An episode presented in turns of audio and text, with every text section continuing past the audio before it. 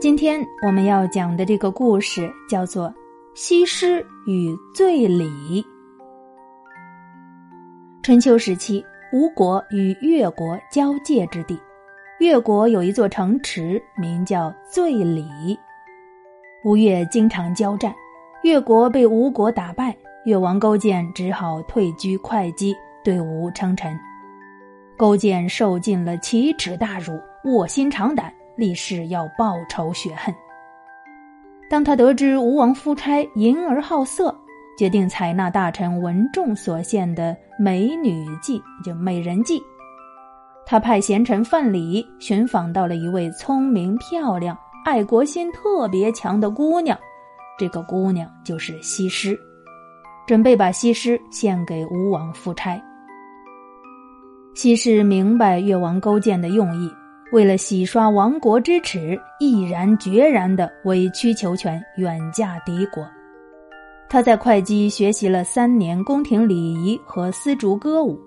这年春天，在一群使女的护送下，乘坐着香车宝马，从会稽出发，过钱塘，沿古道北上。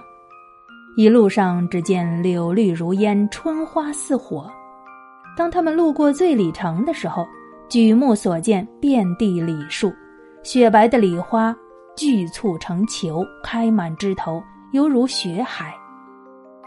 西施看到这秀丽的景色，勾起了一阵留恋故土的情思，忍不住低声吟叹：“故园梨花引乡愁，此去茫茫几时归？”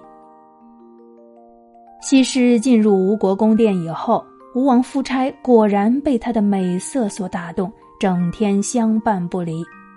为了博取西施的欢心，吴王夫差总是迎合她的需要。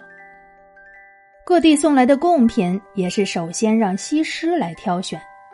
这年暑夏，越国向吴王进贡了一批李子，夫差马上命宫女们把这些李子送给西施品尝。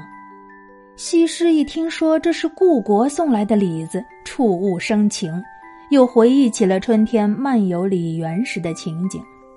他真想生出一对翅膀，立即飞回越国，哪里还有心思来品尝这些李子呢？过了一会儿，吴王走进宫中，见宫女送过来的李子还原封不动的放在桌子上，就讨好的说：“爱妃。”这么好的贡果，为何不尝一下呀？西施回答说：“这些李子采下来时间太久了，味道已经不新鲜了，我不想吃。”哦，那我命令他们立即供来一些新鲜的李子。吴王说着就想传圣旨。西施听了，摇摇头说：“两地相距遥远。”路中耽搁，难以保鲜。我想去李园亲自采摘品尝。听说爱妃要出游品礼，吴王一口答应了。于是兴师动众，选派了一大批宫女陪同西施前往越国的李园。西施来到醉里城，回到故国乡土，心情十分舒畅。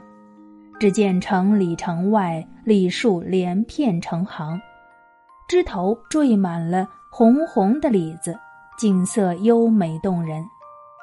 他在一大群宫女的簇拥下，信步来到李园。那些成熟的李子青里透红，密缀黄点儿，外披白粉，其味诱人。西施随手摘下了一颗，用指甲在李子顶部轻轻一掐。顿时果汁横溢，香气入鼻，放到嘴边一吸，那李汁犹如甜酒一般。